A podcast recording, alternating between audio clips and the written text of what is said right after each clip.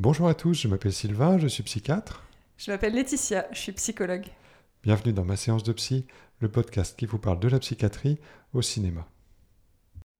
Je suis le docteur McMurphy, RP McMurphy. John est atteint de schizophrénie. Mais ça va bien, tout va très bien. Je suis pas fatigué, je suis en forme, c'est tout. À chaque fois, c'est moi la bonne poire. Et après, je me réveille et puis je me sens complètement vide. J'ai rien. Oui, qu'elle se fout de vous, qu'elle vous ment, comme à moi. Je pensais que je me suis fait des idées? Que j'entends des choses que je devrais pas entendre. Vous écoutez l'épisode 16 et ça y est, nous sommes de retour en ce début euh, d'année 2024, Laetitia et moi, euh, dans la joie, la bonne humeur et bien sûr en rapport avec le film d'aujourd'hui, sans peur, sans colère, sans dégoût. Salut Laetitia, comment ça va?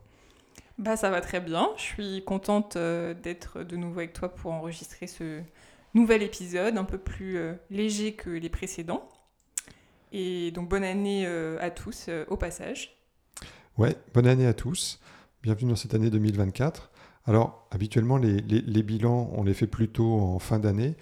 Bon, là, comme on n'était pas là en fin d'année, on, on va faire notre bilan 2023 euh, rapidement aujourd'hui. Euh, Qu'est-ce qui s'est passé de bien, on va dire, dans ton année 2023, Laetitia? On va pas parler des trucs qui sont mal passés parce que c'est pas, c'est pas intéressant. Bah 2023, euh, moi c'était une année euh, plutôt cool. hein. Euh, j'ai déjà j'ai réalisé euh, le voyage de mes rêves euh, puisque je, suis partie en Alaska euh, l'été dernier pour, euh, j'allais dire mon âge, pour, pour un certain âge. une dizaine a été franchie, je ne dirais pas laquelle. Ah, d'accord, c'était pour fêter tes Ouais. Mm, mm, années Ouais, ouais, ouais. Tes 20 ans Bah c'est ça. Ouais. Bon, maintenant tout le monde est au courant. et c'était vraiment trop bien. Enfin, j'ai pas du tout été déçue. C'était incroyable comme paysage. Le nouvel an, bah, c'était hyper chouette aussi. Je suis partie à Édimbourg euh, avec des amis. Euh, et mon chéri, au passage. Euh, et du coup, c'était très bien aussi. C'est mieux quand même. Oui. et puis euh, j'ai des projets d'édition qui se concrétisent là pour euh, 2024 euh, avec un livre que je vais, enfin, qui me tient beaucoup à cœur, que je vais bientôt sortir en auto-édition et euh, des projets plus euh, psycho qui vont euh, sûrement émerger en 2024. Donc franchement, on est plutôt pas mal en termes de, de bilan de mon côté. Tu peux en dire un peu plus sur le, le livre que tu comptes éditer? Non, Il n'en parle pas. veut- Non, je, je préfère faire du teasing. Bon, Non, ce sera un, un- Comment on peut dire ça? C'est pas un roman, c'est pas des nouvelles, c'est euh, des portraits fiction euh, euh, inspirés de certains suivis. euh. voilà, le titre, euh, ce sera Humanité. Mais du coup, je pourrais en reparler peut-être au prochain épisode, puisque d'ici là, je pense qu'il sera sorti. Voilà. Et toi, comment ça s'est passé 2023 Bah moi, euh, moi je voyage pas, donc déjà ça c'est pas mal. Non, Le seul- truc vraiment bien cette année, c'est que j'ai changé de cabinet en fait. Voilà, donc je me suis installé euh, dans mon petit coin euh, tranquille à Fontainebleau. Donc euh, je suis très content pour ça, mais sinon oui non l'année s'est passée s'est passée calmement et j'espère que peut-être cette année ça sera l'occasion pour moi de voyager un peu comme toi ou, de m'ouvrir à la lecture. Tout est possible, on ne sait jamais. Enfin bon. Non, moi, il faut que je vous parle du bilan du podcast, surtout avant qu'on commence, parce que j'ai euh, notre, notre fournisseur, de, de- enfin notre diffuseur de podcast nous, euh, nous adresse des, euh, en fin d'année un, un bilan euh, de statistiques de- du podcast. Et, et voilà, bah, été étonné de voir que pour ce podcast euh, pour lequel on ne fait pas vraiment de promotion et qu'on fait euh, à l'occasion euh, dans, dans notre petit coin, bah, vous êtes quand même près de 1000 a- abonnés à nous suivre. Donc ça, ça nous fait quand même super plaisir parce que moi, quand j'ai commencé le podcast, je pensais pas du tout que ça intéresserait autant de gens. Je pensais que voilà, ça serait juste les amis que ça intéresserait. Et en fait, bah, en fait, pas du tout. Donc pour moi, alors 1000, ça peut paraître rien, hein, mais pour moi, c'est énorme. Donc voilà, je tenais à vous remercier tous pour, euh, pour ça.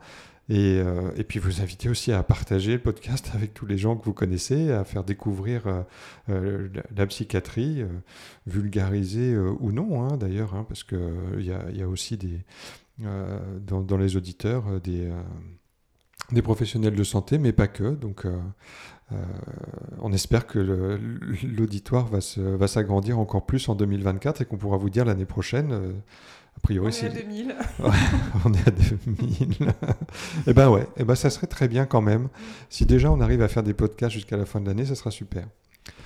Euh, il faut savoir que le podcast, eh ben, euh, dans les petites statistiques qu'on a, il a été le plus écouté euh, à Paris, à Fontainebleau. Bon, ben ça c'est un peu logique vu qu'on on fait, on fait un peu de la pub dans- autour de nous. Et alors à Bordeaux, je sais pas pourquoi, mais des gens à Bordeaux, chers auditeurs de Bordeaux, je vous salue. Voilà. Et les trois épisodes les plus écoutés en premier, c'est Shutter Island. Euh, en deux, c'est Joker. Et le troisième épisode, c'était notre premier épisode ensemble, euh, Laetitia. euh, c'était l'épisode Drunk. C'est touchant. Ouais. Voilà, donc merci à tous. Ouais, Euh, merci beaucoup. Merci beaucoup. Et on espère que cette année, on va faire encore mieux. euh, et euh, vous faire des podcasts euh, de meilleure qualité parce que niveau enregistrement c'est vraiment hyper amateur mais voilà, là, par exemple, euh, je viens de passer 25 minutes à essayer de calibrer le micro euh, et c'est encore euh, pas terrible. Bon, voilà, je vais faire une formation en calibrage de micro là, cette année. Ça peut être une bonne résolution. On fait ce qu'on peut avec ce qu'on a. hein. Voilà. Mais du coup, on va essayer aussi en 2024 d'avoir des projets euh, qui vont euh, comment, euh, mettre un peu plus en valeur aussi euh, par le podcast. On vous en dira plus quand on en saura plus, mais euh, voilà, il y a des projets de, de ciné-débat et de collaboration euh, qui, qui se travaillent lentement mais sûrement. Donc euh, voilà, je sais pas si tu veux rajouter quelque chose euh, là-dessus. Non, non, non, parce que c'est c'est On surtout, fait du teasing aussi. c'est surtout en partie grâce à toi qu'on peut organiser ce genre de choses. Donc je m'appuie beaucoup sur ta, sur ta bonne volonté, on va Mm. dire. Oui, oui c'est vrai que j'ai une casquette de, de communicante euh, pour le podcast. Je démarche euh, toute personne susceptible d'être démarchée et de nous apporter quelque chose. Donc euh, voilà, mais 2024, je pense qu'il y aura des choses qui vont se mettre en place. Donc euh, on vous partagera ça. Ok, et ben aujourd'hui, donc on va parler du film Vice Versa, donc un film qui parle des émotions principalement, pas que, mais quand même beaucoup, beaucoup. Petite anecdote personnelle, alors avant de démarrer, toi dans, dans ce film, c'est quoi ton émotion préférée? Alors moi, dans ce film, c'est vraiment la tristesse. Euh, J'adore euh, son côté euh, nonchalant, blasé de la vie. quand elle est perdue avec joie dans la mémoire à long terme, qu'elle se laisse glisser, enfin couler même sur le sol, et que joie doit la traîner par les pieds pour la faire avancer. Je trouve ça trop attendrissant, surtout qu'elle dit Oh, c'est pas mal, j'aime bien. Euh, donc en fait, voilà, je trouve que le film euh, a rendu l'émotion de la tristesse plutôt euh, attendrissante. Et bon, après, tu me diras, c'est un film pour enfants, donc normal. Ah, pas Mais, que. hein. elle n'a pas du tout de côté désagréable ou effrayant. Quoi. Bon, après, j'aime bien aussi la colère. Je trouve que la manière dont c'est dégoût, je crois, à la fin qu'il utilise pour réussir à péter la vitre, elle le fait monter en pression et, et pour que le jet de flamme sorte de sa tête. Euh, moi, ça me renvoie à une image de la colère qui peut être euh, positive. Enfin, moi, j'ai vraiment une vision euh, ouais, assez positive de la colère. Je dis souvent aux patients que c'est une pulsion de vie, que, que le fait de la ressentir, ça peut nous amener à avancer, à nous dépasser. Je suis désolée, j'ai un peu des problèmes de voix ce matin. Que la colère, ça peut nous aider à avancer, à nous dépasser, et que c'est pas forcément une mauvaise chose. Euh, au contraire, c'est bien de pouvoir la ressentir et c'est bien de pouvoir l'exprimer. Donc euh, j'aime bien aussi la colère. Donc toi, t'en aimes deux en fait. Ouais. Mm. Moi, j'avoue que j'aime bien Dégoût. Euh, parce qu'elle a un petit côté un peu snobinard, c'est ça, c'est ça que j'aime bien. Bon, après, elle est de couleur verte et euh, bon, on m'a éduqué depuis que je suis tout petit à détester la couleur verte, donc euh, j'aime pas trop sa couleur. Mais ouais, c'est plutôt elle que je préfère. Bon, de quoi on va parler aujourd'hui? Dans ce film Vice Versa, on va aborder plusieurs sujets.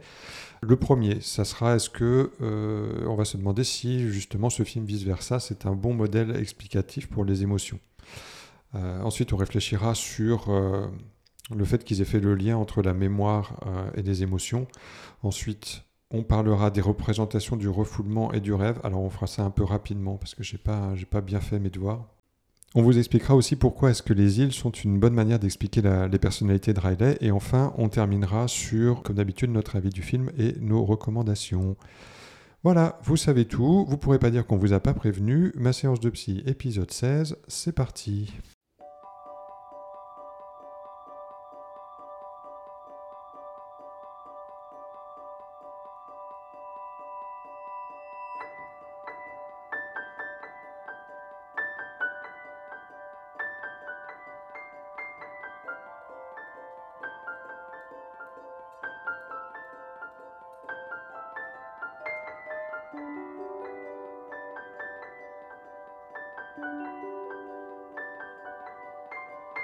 Vice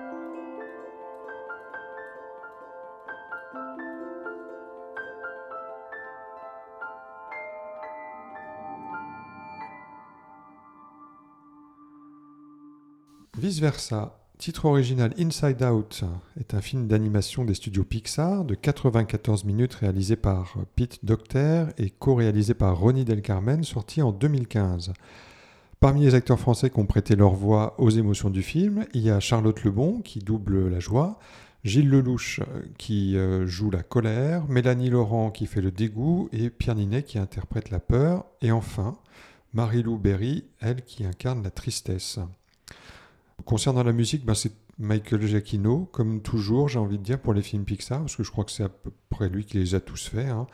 Euh, bon, il compose pour plein de films, hein, mais pas mal pour Disney et, euh, et surtout pour les films Pixar. Pour ceux qui connaissent pas le film et qui n'ont pas encore vu, je vous lis le, pitch euh, rapidement. Grandir n'est pas de tout repos et la petite Riley ne fait pas exception à la règle. À cause du travail de son père, elle vient de quitter le Midwest et la vie qu'elle a toujours connue pour emménager avec sa famille à San Francisco. Comme nous tous, Riley est guidée par ses émotions, la joie, la peur, la colère, le dégoût et la tristesse.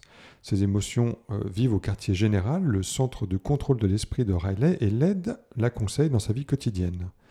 Tandis que Riley et ses émotions luttent pour se faire à leur nouvelle existence à San Francisco, le chaos s'empare du quartier général. Si la joie, l'émotion dominante de Riley, tente de rester positive, les différentes émotions entrent en conflit pour définir la meilleure manière de s'en sortir quand on se retrouve brusquement dans une nouvelle vie, une nouvelle école, une nouvelle maison.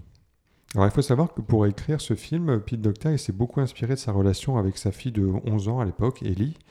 Il s'est évidemment euh, ça, je pense que si vous connaissez un, peu, un, minimum les, les, les, théories sur les émotions, il s'est beaucoup inspiré des théories de Paul Ekman. C'est euh, une théorie qui, euh, qui, a défini en fait six émotions primaires. Euh, la sixième émotion primaire dont on ne parle pas dans le film, c'est la surprise. Elle n'a pas été retenue par, par Pete Docter pour le film car il, il, pensait que ça serait trop redondant avec la peur. Après, vous verrez que Paul Ekman, il, revient souvent quand on fait des recherches internet sur vice-versa, mais en fait, ce qui est remarquable dans le travail d'Ekman, c'est que c'est pas seulement qu'il a défini des émotions primaires, ou en tout cas qu'il y a contribué, c'est surtout que lui, il a fait le lien entre les émotions et les expressions du visage. Euh, c'est en fait surtout pour ça hein, qu'il est connu. Hein. Parmi les îles de la personnalité de Riley, petite anecdote, il y avait initialement euh, l'île du papotage, parce que Pete Docter, il trouvait que sa fille parlait beaucoup quand elle était petite. Bon, c'est dommage, hein, c'est l'île du papotage, elle a, elle a disparu du film. Euh, autre anecdote intéressante, la console du, quartier général dans le cerveau ressemble à un hypothalamus. Alors l'hypothalamus, euh, vous devez sûrement vous demander ce que c'est. Euh, c'est une structure euh, du système nerveux central, en fait, qui se trouve dans la partie ventrale, en bas, de l'encéphale, à la base du crâne. Et il se trouve en fait juste au-dessus de la, de la glande hypophysaire et la fonction de l'hypothalamus, entre autres, c'est de faire le lien entre le système nerveux et le système endocrinien. Le système endocrinien, c'est le système qui sécrète les hormones. Donc, euh, vous pourrez regarder quelle forme ça a, un hypothalamus, et vous verrez que ça a la même forme que la console. Je pense que ça a été fait effectivement exprès. Bon, allez, on va rentrer dans le vif du sujet avec notre premier thème. Je m'appelle Tristesse. Oh, bonjour Tristesse. Je m'appelle Joie. Bon. Excuse-moi. Tu permets, je vais arranger ça. D'accord Et ça ne faisait que commencer. Le quartier cérébral allait devenir un hall de gare. Alors, je, pensais euh, commencer pour, euh, en donnant une définition du terme émotion, et je me suis rendu compte que euh, bah, c'était pas si simple et qu'en fait, il existe plusieurs approches euh, du concept. Il y a facilement moyen de faire un exposé de 4 heures sur le sujet, en fait, tellement c'est complexe. Bon, il faut savoir qu'il y a plein de théories en fait sur le pour, pour essayer de définir ce que c'est qu'une émotion. Parmi les différentes théories, je vous cite euh, les théories psycho-évolutionnistes, les théories de l'évaluation, les théories sociales, les théories mixtes, enfin il y en a plein d'autres. Donc en fait c'est très complexe. Pour essayer de faire simple, je vais essayer de vous donner une définition pas trop complexe de ce que ça peut être une émotion. Donc les émotions, ce sont des constructions hypothétiques qui reposent sur un certain nombre de données phénoménologiques, comportementales et physiologiques.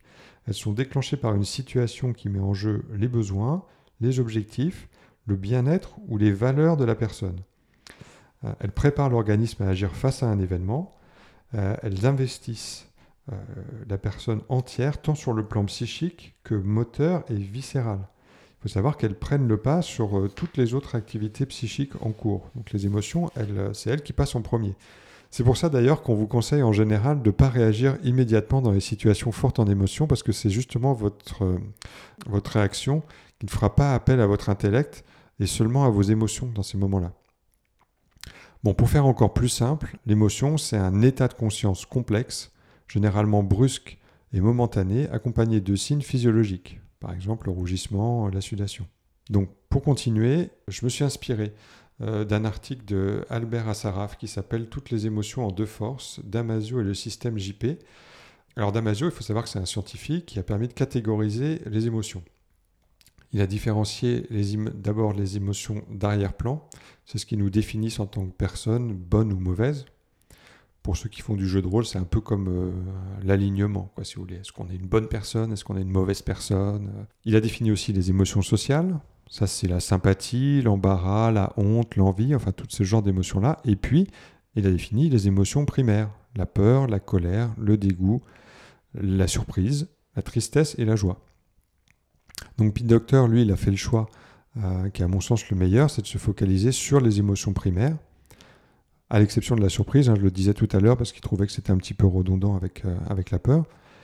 Et en plus, faire le choix de, raconter les émotions d'une petite fille au début de sa vie, à un moment où finalement sa personnalité n'est pas encore formée, bah ça c'est une bonne idée qui permet de justifier aussi ce modèle basé euh, au départ seulement sur des émotions primaires. Donc c'est plutôt bien joué. Euh, après, on va voir que par la suite les choses évoluent. Ce que je trouve assez juste quand même dans le film, c'est qu'il montre que les émotions ont une fonction. C'est le modèle darwinien qui va donc euh, à l'encontre du modèle platonicien qui dit que les émotions, elles, elles vont altérer euh, le fonctionnement de la raison. Dans le modèle darwinien, qu'est-ce qu'on retrouve? Euh, Comment ça fonctionne en fait? À quoi ces émotions-là, elles nous servent? Quelles sont leurs fonctions? Par exemple, la peur, elle sert à nous protéger du danger. Quand vous percevez, euh, quand vous avez peur, eh ben votre première, votre première fonction, ça va être, votre première réaction, ça va être de vous chercher à vous protéger, à prendre la fuite notamment. Le dégoût, lui, peut nous protéger d'une intoxication alimentaire. De même, la tristesse, eh ben, euh, elle, a une, grande fonction sociale. La tristesse, elle permet de nous rapprocher des autres. Dans le film, il y a une scène qui illustre euh, bien ça. Enfin, c'est d'ailleurs à ce moment-là que Joie comprend l'importance de tristesse et à quel point elles sont liées toutes les deux. Avant ça, dans le film, euh, Joie, elle avait quand même tendance à vouloir garder tristesse un peu à l'écart des autres. Euh, elle, lui, elle lui trace carrément un petit cercle et elle lui fait comprendre que vraiment si, c'est mieux si elle reste dedans parce que elle fout un peu la merde quand même dans le système. et en fait, en, remontant dans un souvenir qui est euh, celui où Riley est porté en l'air par son équipe de hockey après avoir été câliné par ses parents, elle se rend compte en fait en remontant dans le souvenir que juste avant ça, Riley était toute seule en train de culpabiliser et de pleurer euh, seule sur une branche d'arbre elle ruminait en fait euh, l'erreur qu'elle avait faite pendant le match.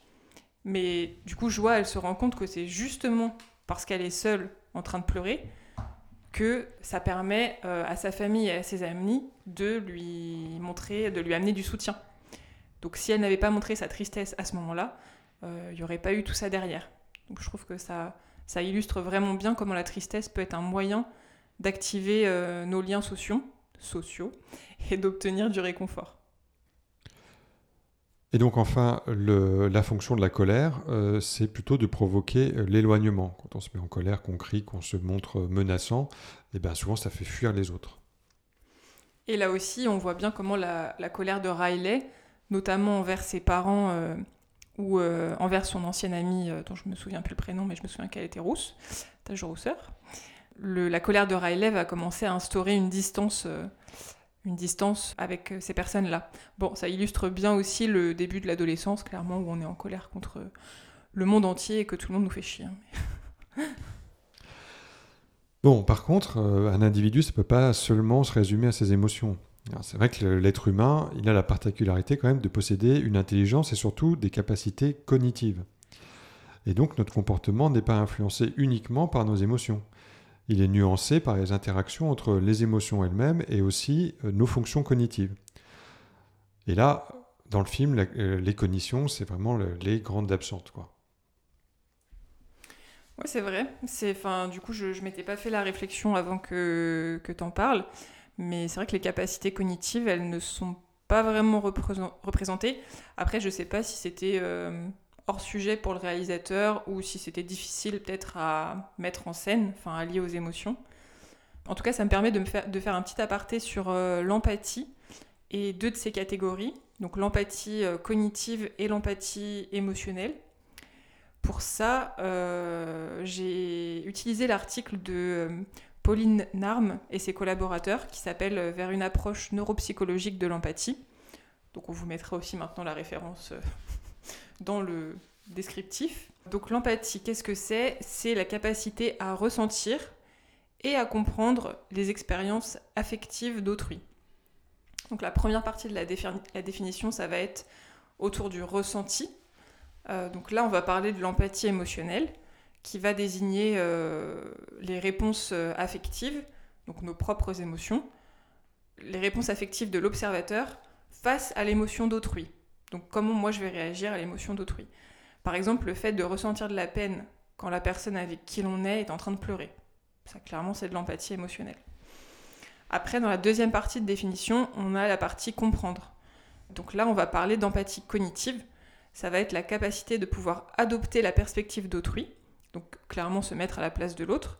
Donc on va, ça fait référence au processus de décentration qui a au tout début été mis en évidence par les psychologues du développement, notamment depuis les années 70 avec la théorie de l'esprit, tout ça.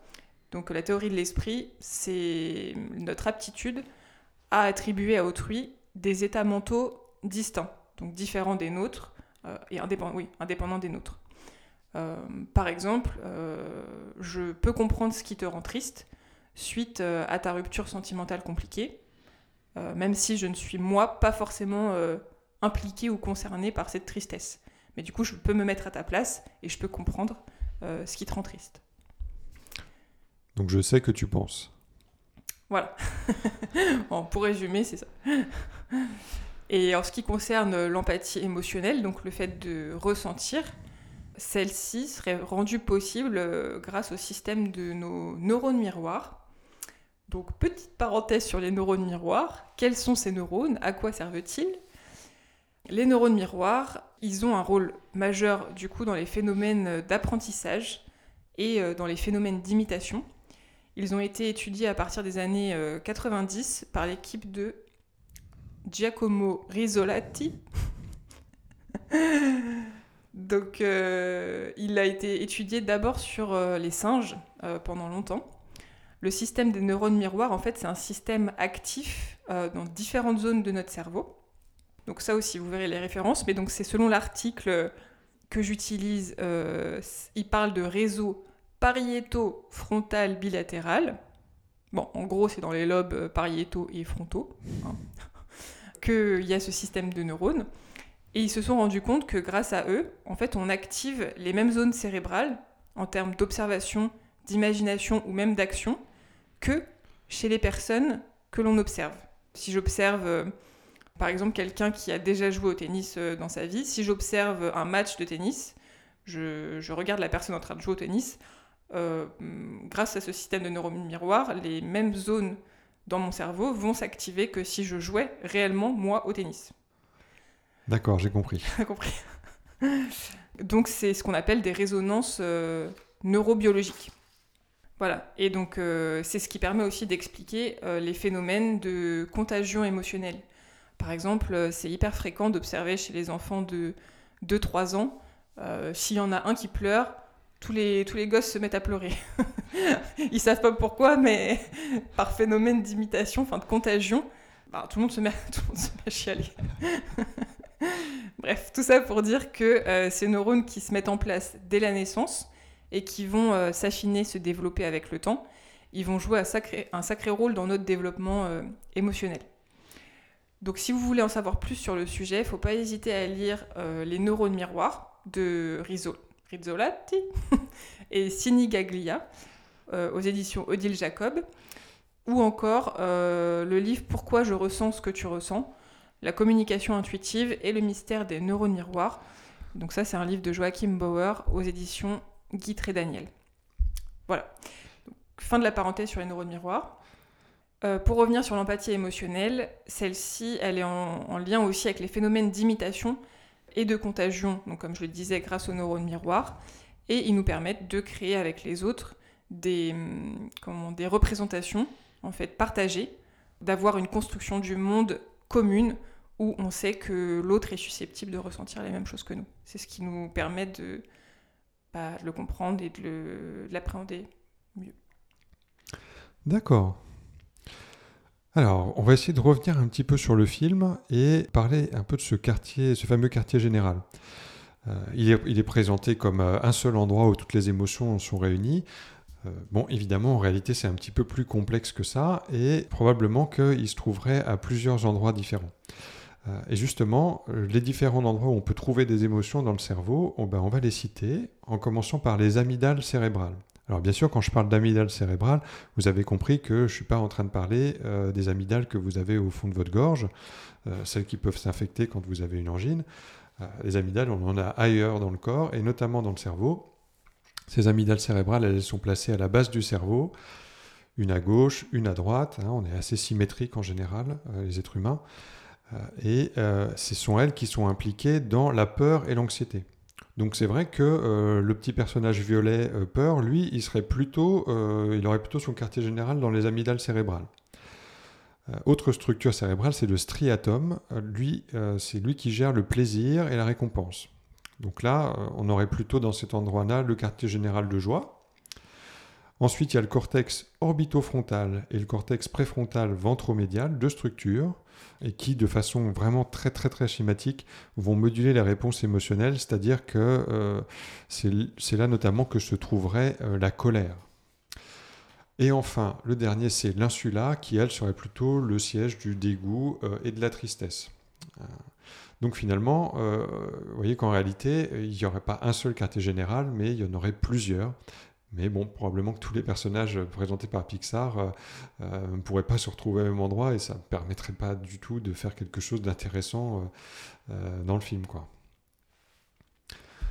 Tu voulais nous parler des, des émotions aussi? Le bain émotionnel, Laetitia, c'est ça? Euh, ouais, c'est une, une, notion que j'ai trouvée euh, intéressante parce que, comme tu disais, euh, par rapport aux émotions primaires et le fait qu'on part du coup du développement, enfin de la naissance des émotions chez une petite fille, la, première image du film, elle nous montre la petite euh, Riley à la maternité. Donc, on a accès à ses émotions dès le premier jour de sa naissance. Et je me suis demandé quelle forme peuvent prendre les émotions si précocement, comment est-elle et en fonction de quoi. Donc je me suis un peu replongée dans le livre de Serge Tisseron, qui date de 2005, Vérité et mensonge de nos émotions. Donc il faut savoir que dès la naissance, le bébé, il n'a pas de mots pour dire ses émotions, sans pour autant cesser d'en manifester. Donc il n'a pas les mots pour les exprimer, mais il va trouver d'autres moyens de le faire. Et en fait, ces autres moyens de le faire, euh, il apprend en fait par euh, imitation des émotions de son entourage. C'est-à-dire que euh, Serge Tisseron, il nous dit que le bébé a la capacité innée de capter les états émotionnels de ceux qui l'entourent et de se les approprier. Dans les premières images du film à la maternité, on voit que la petite Riley, elle sourit en réaction au sourire et aux attitudes positives de ses parents. Elle agit en miroir de leurs émotions à eux. Donc euh, les émotions, elles sont loin d'être euh, d'emblée naturelles ou de refléter la personnalité profonde de celui qui les éprouve, puisque c'est d'abord en fait le produit de sa participation émotionnelle à ce que son entourage ressent. C'est pour ça qu'il y a vraiment une notion de bain émotionnel dans lequel on baigne dès la naissance, et j'ai envie de dire euh, même avant euh, intra-utérin, il y a quand même déjà un bain émotionnel, puisque le, stress peut être euh, tout à fait ressenti par le bébé intra-utérin. Et donc ce bain émotionnel, il va nous imprégner de manière plus ou moins consciente. Donc tu voudrais dire que le personnage de joie qu'on voit apparaître à la naissance de Riley, en fait, euh, en vrai, elle existerait déjà avant la naissance Bah ouais, ce serait un bébé joie. Après, on a, joie. après, on a peut-être des spécialistes du, du neurodéveloppement euh, qui auront envie de nous faire un commentaire. euh. De détailler, ouais. Mm. Du coup, ce bain, émotionnel, ce bain émotionnel, il dépend évidemment de tout un tas de facteurs. Notre environnement, la culture, la personnalité de nos parents, euh, euh, troubles psychologiques ou traumas éventuels.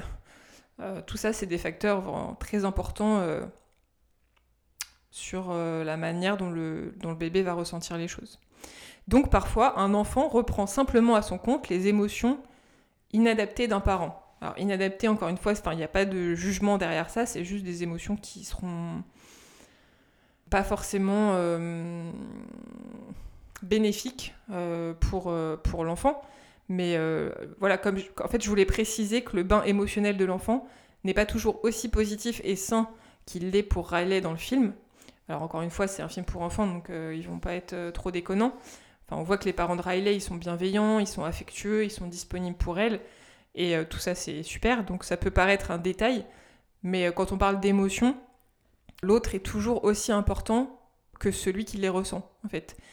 Parce que ça aurait pas été le même film si les parents de Riley euh, euh, étaient euh, Scar ou Cruella.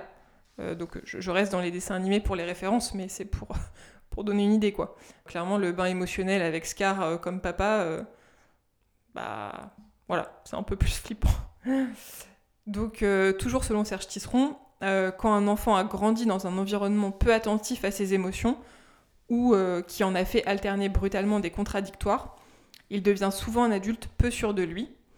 Euh, donc ça, c'est pour rappeler aussi que nos figures d'attachement, elles sont essentielles pour nous aider à réguler nos propres émotions et qu'un manque à ce niveau-là peut avoir des conséquences plus tard dans notre confiance en nous et, euh, dans nos relations sociales. Donc euh, l'écoute de nos émotions et la, la reconnaissance de celles-ci par les autres de manière positive nous aide vraiment à les identifier et à mieux les comprendre. Et voilà, donc le petit, petit point positif, c'est que si ça n'a pas été possible dans notre enfance, la bonne nouvelle, c'est que c'est un travail qui peut se faire plus tard, d'une autre façon, en thérapie. Euh, c'est vraiment un travail qui, qui peut être important à faire. euh. voilà, il n'y a pas de- il n'y a pas d'âge pour faire ce travail-là. Il suffit de voir les souvenirs de Riley. Ils sont joyeux pour la plupart, grâce à moi.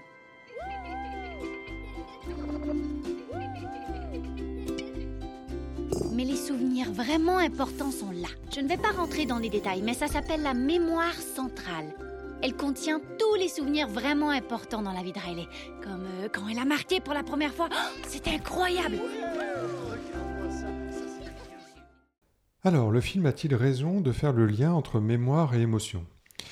De la même manière que pour les émotions, euh, bah, de quoi on parle euh, lorsqu'on fait référence à la mémoire? Alors moi, ça me semblait important quand même de rappeler qu'il n'y a, euh, a pas qu'un seul type de mémoire. Là, c'est très simplifié, évidemment, hein, pour le film, mais on va détailler un petit peu quand même ces différents types de mémoire. Alors là, je, me suis carrément référé à, un- article sur la mémoire que j'ai trouvé sur le site de l'INSERM. Je vous mettrai le lien dans la description. Je vais vous décrire, donc, je, je vais d'abord vous les décrire et après on verra comment elles sont représentées dans le film. Donc les différents types de mémoire, on va commencer par la mémoire de travail. La mémoire de travail, c'est ce qu'on appelle euh, la mémoire à court terme.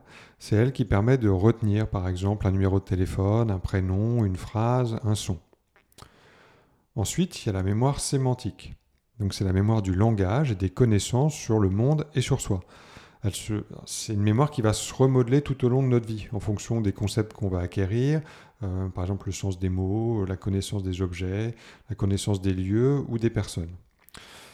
Ensuite, il y a la mémoire épisodique, ce qu'on appelle aussi la mémoire autobiographique. Donc ça, c'est la mémoire des souvenirs. Et euh, cette, euh, cette mémoire des souvenirs, elle, elle se constitue entre l'âge de 3 ans et l'âge de 5 ans. Vous verrez que c'est important, on, reviendra là-dessus tout à l'heure quand on parlera du film. Quatrième euh, type de mémoire, c'est la mémoire procédurale. Donc ça, elle, c'est la mémoire des automatismes, c'est-à-dire c'est tous les gestes, toutes les actions qu'on peut faire sans avoir besoin de se concentrer. Par exemple, euh, bah, pour ceux qui conduisent, euh, conduire une voiture, bah, on n'est pas toujours en train de penser à bon, j'appuie sur la pédale d'embrayage, je passe la vitesse, euh, ensuite j'accélère. Voilà, tout ça, ça se fait naturellement sans qu'on ait besoin euh, de mobiliser nos- consciemment nos ressources cognitives. C'est pareil pour marcher, voilà, euh, on met un pied devant l'autre et ça nous paraît tout à fait normal. Voilà. Il y a plein d'autres cas comme ça, comme faire de la musique par exemple. Bah, au début, quand on apprend, c'est, euh, on, est concentré sur ce qu'on fait, puis plus, euh, on, a, fait fonctionner notre mémoire procédurale, plus ça devient automatique euh, de, de se servir d'un instrument de musique. Et enfin, dernier type de mémoire, c'est la mémoire perceptive. C'est celle qui permet de retenir des images, des bruits, des odeurs, sans qu'on s'en rende compte. Euh, C'est un peu comme la mémoire procédurale, mais elle, elle permet de faire certaines choses par habitude, comme par exemple euh, ben, retrouver son chemin quand on rentre chez soi, euh, ou se rappeler du visage d'une personne.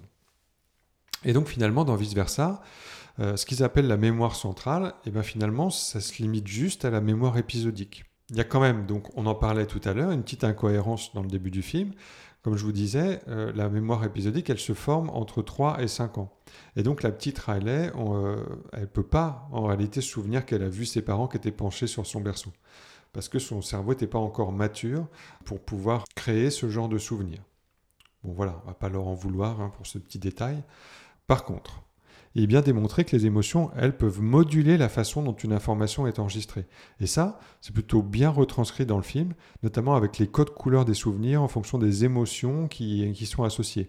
Le jaune pour un souvenir euh, heureux, le bleu pour un souvenir triste, euh, voilà, le, le vert pour un souvenir de dégoût, etc., etc. Vous avez compris. Et ça, il y a des études en imagerie fonctionnelle qui montrent très bien que euh, le rappel de souvenirs est proportionnel à leur intensité émotionnelle. Ça existe, c'est-à-dire que euh, il existe un, un- bon, vous avez compris, hein, plus vous allez ressentir une émotion forte euh, à, à un moment donné, plus euh, vous aurez le souvenir de ce moment-là ancré dans votre mémoire. Et donc, il existe un cas particulier qui n'est pas montré dans le film. J'ai envie de dire heureusement d'ailleurs, parce que c'est quand même plutôt un film pour les, les enfants et qui est censé mettre de bonne humeur.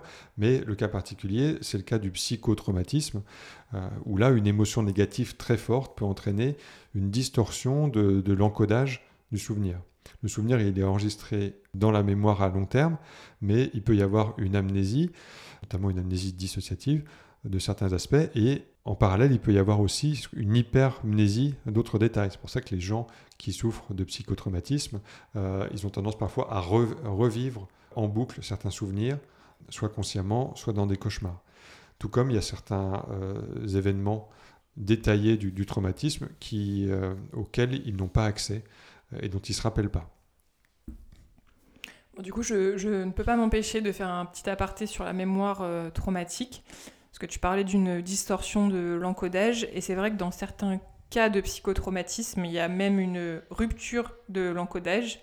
Donc pour ça, je renvoie à l'épisode sur Shutter Island, qui est notre épisode le plus écouté. voilà. Mais c'est vrai qu'on en avait quand même bien parlé de cette amnésie dissociative. Ouais, ouais, ouais, carrément.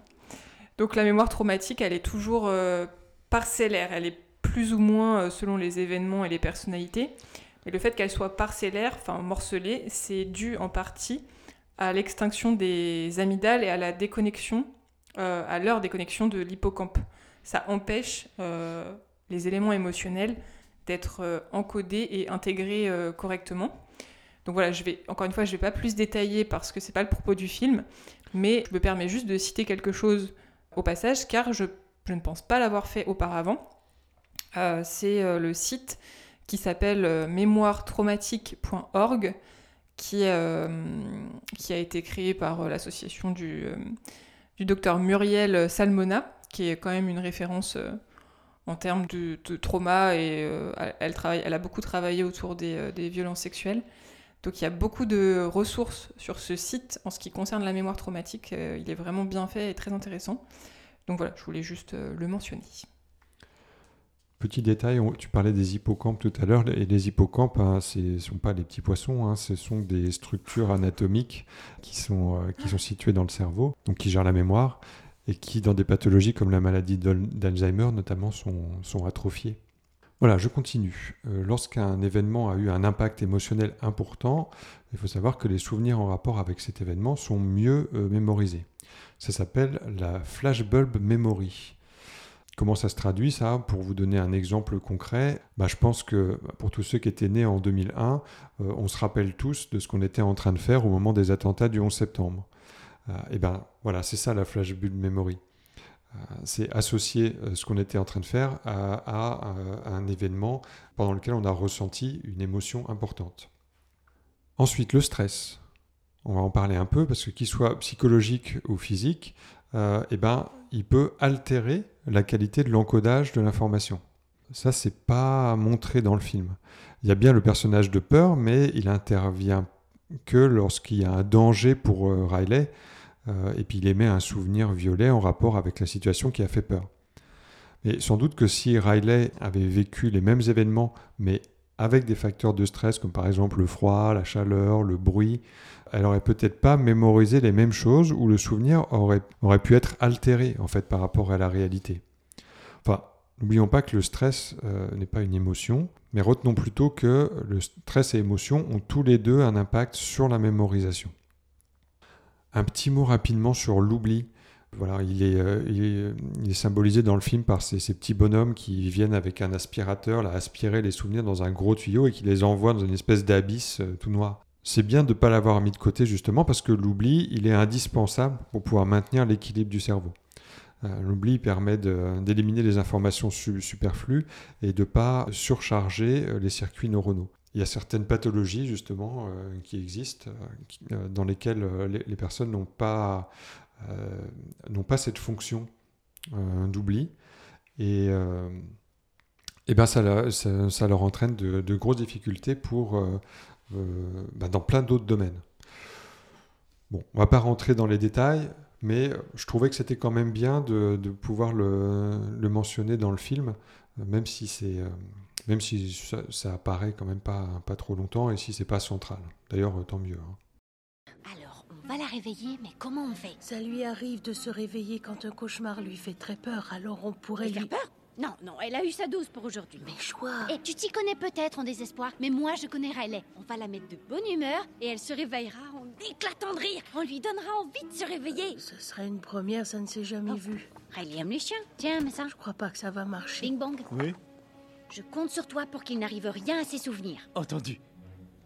Bon, maintenant on va parler des représentations euh, du rêve et du refoulement. Alors, je vais pas en parler très longtemps. Je vais juste euh, revenir sur quelques, moments spécifiques du film, parce que le rêve et le refoulement, on pourrait presque faire un podcast entier dessus. Enfin, il faut savoir qu'il y a euh, tout un passage, effectivement, dans le film où joie et tristesse se trouvent dans la, la, gare de l'imaginaire pour prendre le train de la pensée. Le train de la pensée qui est censé être arrêté quand, quand Riley dort, ce qui évidemment euh, n'est pas vrai, puisqu'on sait très bien aujourd'hui que le cerveau il s'arrête pas de penser quand on dort, bien au contraire. Alors on va faire un peu de psychanalyse. Freud affirmait que le rêve avait pour fonction de maintenir le sommeil. Et donc, ce qui colle tout à fait avec la théorie de Freud, dans vice versa, c'est que pour réveiller Riley, joie et tristesse vont essayer de l'empêcher de rêver. Par ailleurs, Jung, on est encore dans le domaine de la psychanalyse, a démontré que le rêve participait à la constitution de la personnalité. Ça, par contre, c'est pas montré dans le film. Mais bon, on va pas leur en vouloir, ça, ça, aurait nécessité que les îles de la personnalité, elles aient un, lien, euh, euh, je sais pas, une autoroute qui mène euh, au, quartier imaginaire. Enfin bon, ça aurait été un petit peu le bazar pour, pour l'architecture de, de, de, ce monde-là. Mais bon voilà, il faut savoir que euh, c'est quand même important que les rêves, influencent la construction de notre personnalité. Bon, après, dans ce, coin-là, il euh, y a aussi le hangar des pensées abstraites, euh, dans lesquelles certains souvenirs sont dégradés. Donc il existe effectivement des modèles explicatifs de la dégradation des souvenirs qui pourraient faciliter le refoulement. Si ça vous intéresse, vous pouvez toujours la, lire l'article de Poenaru qui s'appelle Refoulement et fragmentation structurelle de la trace mnésique à propos de l'article de J. Boulanger et M. Robert. Je suis sûr que plein de gens vont aller lire cet article. Il y a peut-être des gens qui sont. Non, mais en plus, c'est, en plus, c'est intéressant. Euh, donc il est, il, est, il est accessible sur Internet. Il est tiré de la revue In Analysis euh, qui était parue en 2018. Bon. Par contre, j'ai rien trouvé sur les fameuses phases par lesquelles passent les personnages quand ils traversent le hangar, c'est-à-dire la fragmentation non objective, la déconstruction ou le, le non figuratif. Alors, peut-être que j'ai pas assez cherché, hein, mais je sais pas Peut-être que ça a été juste inventé pour le film. Ça, je ne saurais pas. Euh, enfin, j'ai pas trouvé.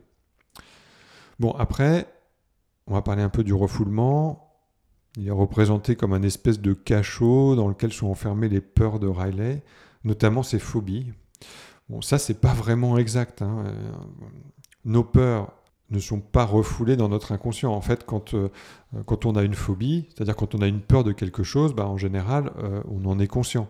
Ce qui est refoulé, par contre, dans notre esprit, ce sont les situations euh, angoissantes contre lesquelles notre esprit va construire une phobie pour se protéger. Je ne sais pas si c'est très clair, mais bon, en réalité, si on avait euh, accès aux pensées responsables de nos phobies, eh ben, logiquement, ces phobies n'auraient plus de raison d'être. Finalement, c'est un peu le principe des psychothérapies. On n'arrive pas toujours à identifier quel est, euh, l'événement de notre vie ou quel est le souvenir associé qui a déclenché une phobie. Euh, parfois, quand on y arrive, ça peut permettre de résoudre des phobies. Après, en thérapie cognitivo-comportementale, nous, on peut être amené à faire des choses plus simples, c'est-à-dire apprendre à se déconditionner euh, d'une situation qui nous fait peur. mais voilà, on peut travailler aussi autrement sur la pensée. souvent, on le fait en même temps pour essayer de comprendre comment est-ce que cette phobie, elle est née C'est la mémoire centrale qui alimente les différents aspects de la personnalité de Riley. Comme l'île du hockey. Mais ma préférée, c'est l'île des bêtises.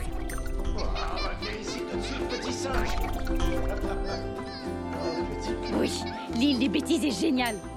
Mais l'île de l'amitié est sympa aussi. Oh, et j'adore l'île de l'honnêteté. Promis juré, et bien sûr, l'île de la famille est super. Enfin, voilà quoi. Ces îles de personnalité font que Riley est Riley. Attention, regarde devant Bien. Maintenant, on va parler euh, de, ces fameuses îles de la personnalité et pourquoi est-ce que je pense que c'est une bonne manière euh, d'expliquer la personnalité de Riley. Alors il faut savoir que la personnalité, c'est l'ensemble des comportements qui constituent l'individualité d'une personne. C'est une, synthèse complexe évolutive de données innées des éléments disponibles dans notre milieu social et l'environnement en général. Donc selon la psychologue américaine Judith euh, Rich Harris, la personnalité provient à 50% de la génétique, à 10% de l'environnement partagé avec les parents et dans 40% des cas, on ne sait pas euh, d'où elle provient. Dans le même registre, euh, il y a aussi Carol Dweck, qui est professeure en psychologie sociale à l'université de, Stanford, qui explique que euh, les nouveau-nés, en tentant de satisfaire leurs besoins, ils élaborent des croyances sur le monde et, leur rôle à eux dans ce monde. Et donc elle a défini euh, ce qu'on appelle l'acronyme BEATS, Beliefs, Emotions and Action Tendencies, qui constituent en fait les représentations mentales et les expériences vécues accumulées en tentant d'apporter des réponses aux besoins psychologiques fondamentaux, c'est-à-dire prédire le monde, acquérir des compétences pour agir sur le monde euh, et être accepté par les autres. Euh, c'est un peu compliqué, hein, dit, comme ça, mais c'est la, base de la, constitution de, de, la personnalité. Et ça, les, îles de Riley, c'est plus ou moins euh, les, fameux beats de, Carol Dweck.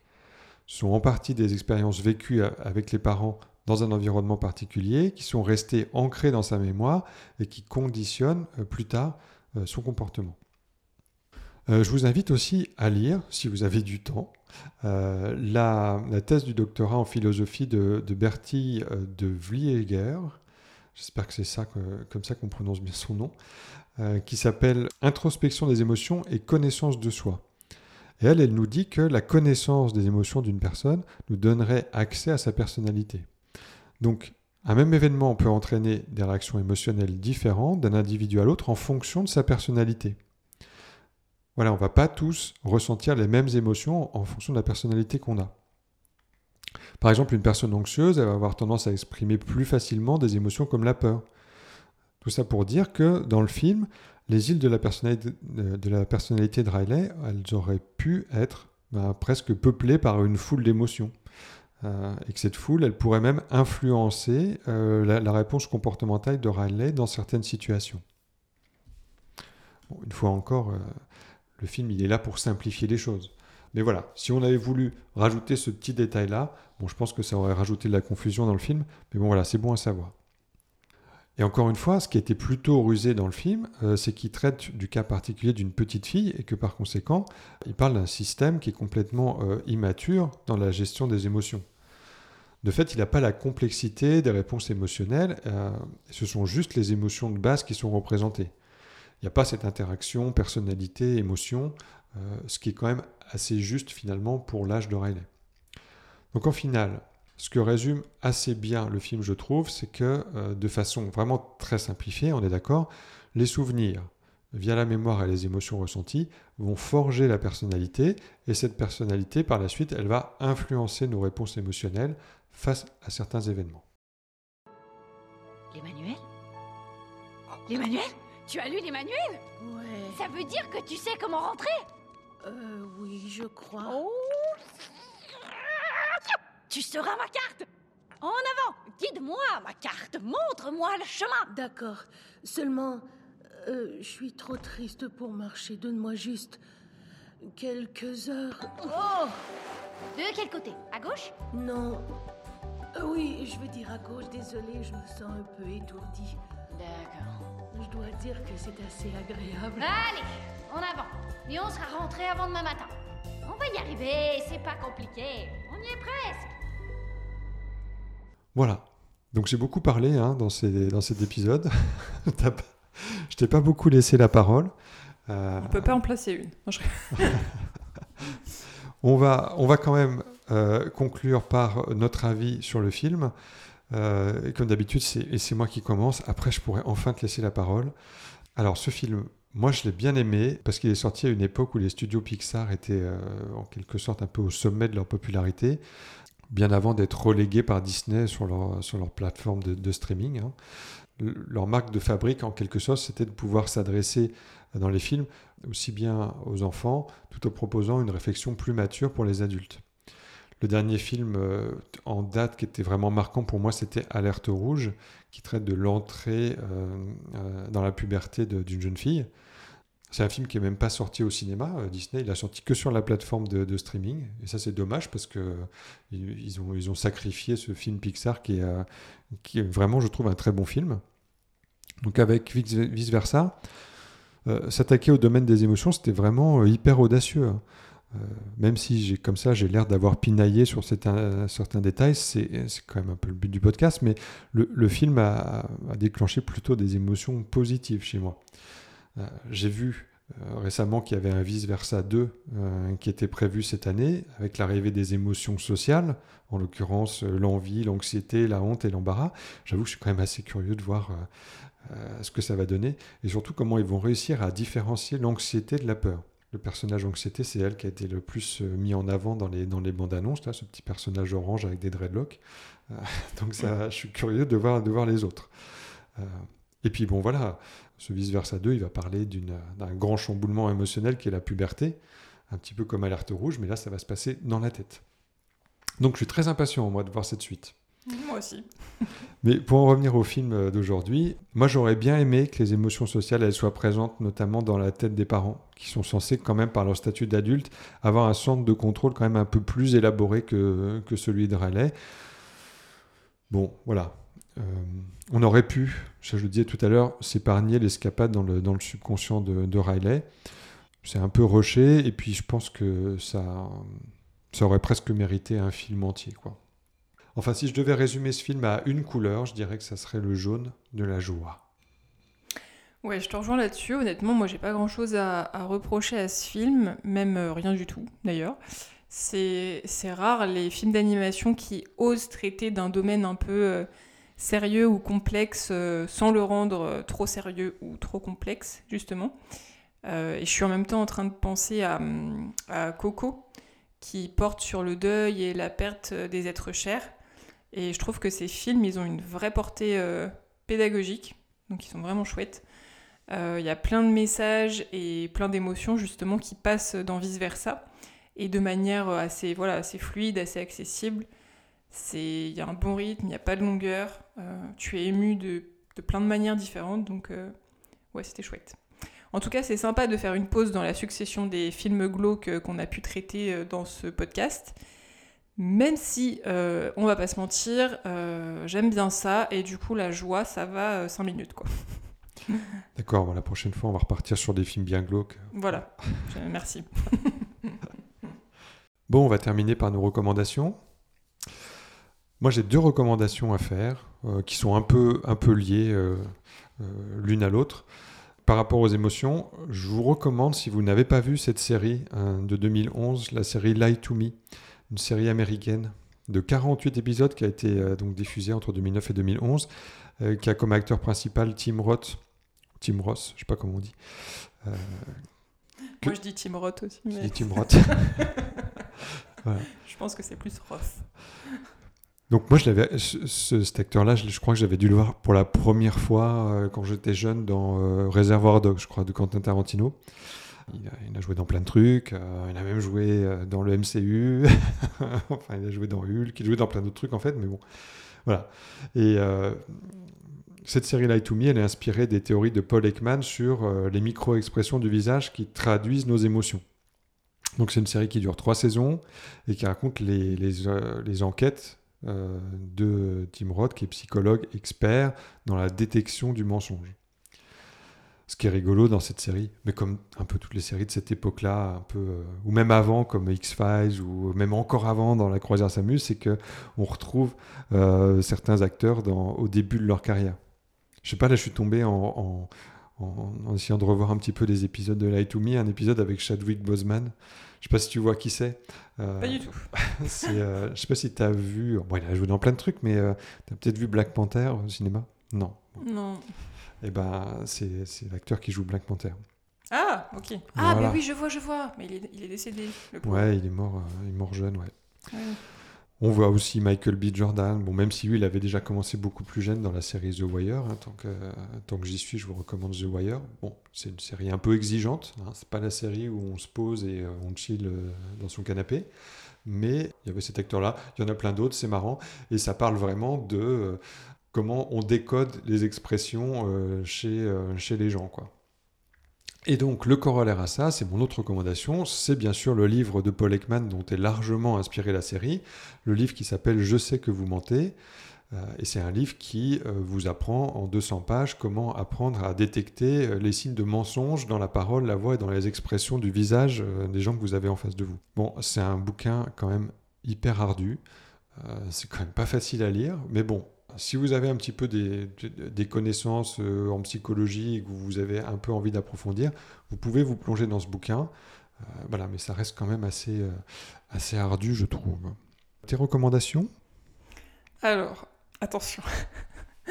J'ai essayé de faire un truc un peu différent. J'ai eu l'idée de faire une playlist des émotions du film. Donc, je vais faire voilà, une thématique musicale aujourd'hui. Donc, pour l'émotion de la joie, donc si je devais euh, citer une chanson, euh, clairement c'est Don't Stop Me Now de Queen, qui me file toujours la pêche. Franchement, j'aime trop cette chanson. Si je devais donner un groupe, Oasis. Oasis me Ça donne toujours de la joie. m'inspire toujours de la joie, voilà.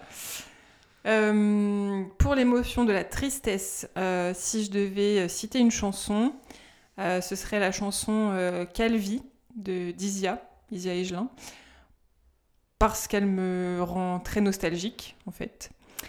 Et euh, si je devais parler de groupe, euh, alors le piano me rend très triste aussi généralement, mais j'aime bien. Et du coup, j'écoute beaucoup euh, Sofiane Pamar en ce moment, qui est un, artiste qui, a percé de manière assez exceptionnelle. Et, du coup, ces deux derniers, deux derniers albums, donc le premier c'est Letter et le dernier c'est Noche, je crois. Ils sont vraiment super. J'ai jamais entendu parler. C'est... Il est jeune C'est vrai? Ouais, il est jeune. Il a une trentaine d'années. D'accord. un petit jeune, quoi. Ouais, ben il est vraiment, euh, il est vraiment top. Alors la peur, Euh, si je devais citer une chanson, euh, alors clairement, c'était pour- c'était vraiment pour pas reciter la musique de Requiem for a Dream, parce que vraiment, cette, cette musique-là, c'est celle qui me fait le plus flipper. Mais il y en a une aussi qui est sympa, euh, d'Apache, qui s'appelle euh, Devil May Cry. C'est sympa, mais ça fait peur. Plutôt cool. Ouais, elle a un petit côté angoissant aussi, je trouve. Voilà, après, euh, bon, quand tu découvres que Camaro est dans ta playlist, ça fait flipper aussi, mais pour d'autres d'autres raisons. Camaro, mais c'est pas du tout ton époque, ça. Bah, c'est fou, quoi, bien sûr. Ah bon? Bah oui. D'accord. ah bon. Parce que moi, Camaro, j'étais jeune, hein. Ouais, moi aussi. Ah oui. Ah bah oui. Bah, j'étais euh, alerte rouge, j'étais dans la puberté. D'accord. je pense. Et pour la colère, euh, alors une chanson, c'est ça s'appelle This is a New Shit de Marilyn Manson. Cette chanson, elle me met dans un état second à chaque fois. Ou un groupe, euh, Rage Against the Machine, ça marche très bien Ah quand bah même ouais. quand on est vénère. voilà. Et le dégoût, j'ai pas trouvé parce que j'ai voilà, j'ai pas d'aversion spéciale pour euh, un artiste ou un type de musique. Il y a des choses que j'aime pas, mais de là à être dégoûté, euh, T'oses pas dire hein, que non. qui était un artiste qui dégoûte. Bah dégoût, non, tu vois. Non, je peux pas. Je peux pas. Ah si, moi j'ai bien, j'ai bien un chanteur qui me dégoûte, mais j'ai pas envie de, de partager De ça avec vous parce que bon après, euh, voilà les goûts et les couleurs. hein. Ouais, ouais, Ouais. ouais. Oui, c'est très subjectif. hein. Mais donc, euh, je partagerai cette petite euh, playlist des émotions euh, sur Facebook et bah du coup, je, je vous inciterai à faire la vôtre, à partager la vôtre. Ça peut être euh, sympa. Voilà. On a fini? Voilà, Je le crains, oui. c'est tout pour aujourd'hui. J'espère que ça vous a plu. Euh, ben, je vous rappelle que vous pouvez nous retrouver euh, sur Twitter à ma séance de psy si vous voulez poser des questions ou suggérer des films dont vous voudriez entendre parler.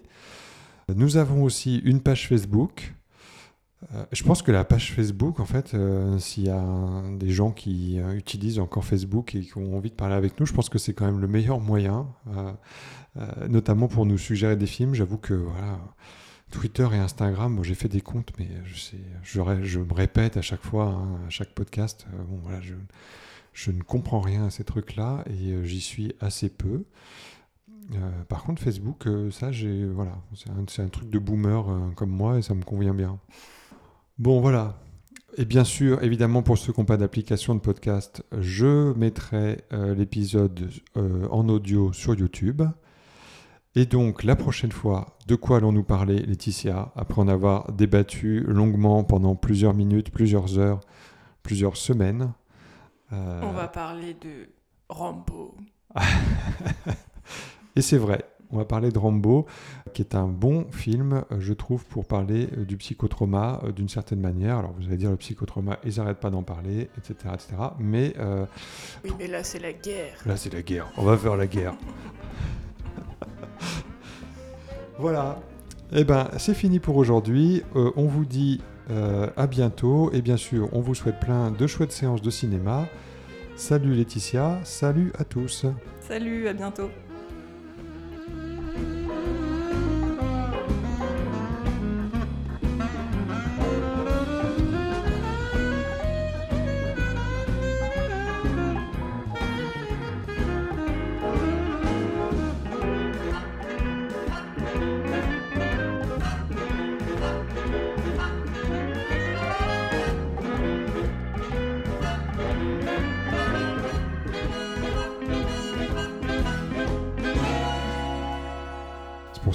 D'ailleurs, que souvent on conseille hein, euh, aux gens de ne pas réagir immédiatement dans des situations fortes en émotion, parce que justement, euh, notre réaction, elle, euh, elle va faire, enfin, elle, fera pas appel à notre intellect, et dans, ce, dans ce moment très, oh merde, c'est dur ce matin. hein.